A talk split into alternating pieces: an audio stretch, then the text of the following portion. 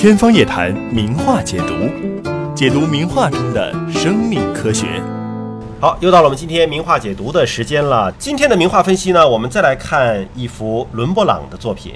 那么这幅伦勃朗的作品呢，叫做《杜普医生的解剖课》啊，它是荷兰阿姆斯特丹外科医生协会委托伦勃朗所作。我们说伦勃朗呢，这个画女性有时候这个还画的挺白花花一大片，这个因为全是男的啊，所以他真的就是黑漆漆的一大片，只把脸露出来了，剩下全都是黑的。但他这个是一个真实的。解剖课的一个写照，那个时候的西方已经在做大体解剖了，已经在做这个身体一。五四三年，维萨里当时写了这本《解剖学》，他是比利时医生。从那以后，西方基本上把解剖这个事情，不光是医生了，很多科学家都愿意去研究。你想一五几几年那这幅画是一六三二年，差不多接近一百年了。对，是的，嗯，那么解剖这个理念，大家在西方社会已经很接受了。大家都很强，很多最后都是解剖大师。但这幅画画起来，我觉得难度挺大的，因为人物众多，对，还需要一具遗体摆在那儿，给他照样子来画。那这个如果从医学角度来看啊，你看到了什么呢？首先就是说，当时是不穿白大褂的，这都是后面很久的事。当时对灭菌呢都没有太多的一些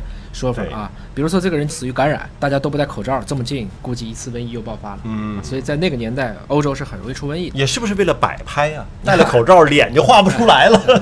因为伦勃朗是荷兰画家，阿姆斯特丹当时非常著名的一个医生，叫做杜普。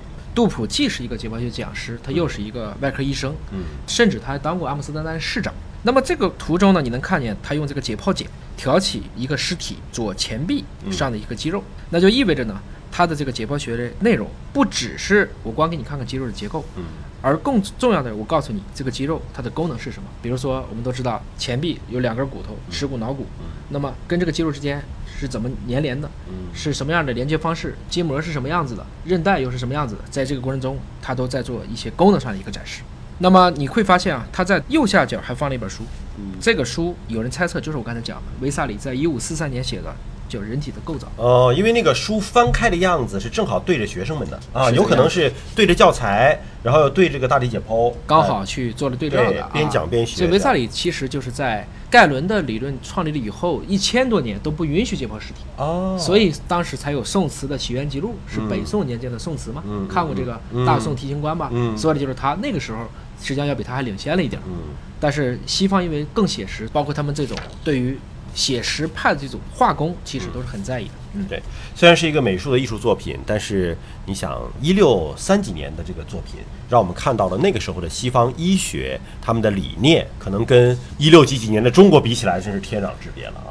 当然，这个看着呢，后来很多人也觉得比较别扭啊。不管是说从这个正面还是反面，还是从这个医学论文还是艺术文献当中，都觉得这解剖学画的可能不太对。嗯你记得这个鲁迅的《在仙台》吗？嗯当时说过他吗？你这个条这个血管这么画，嗯，看起来是更顺一些。然而解剖学不是美术，嗯是怎么样的？画过去。对。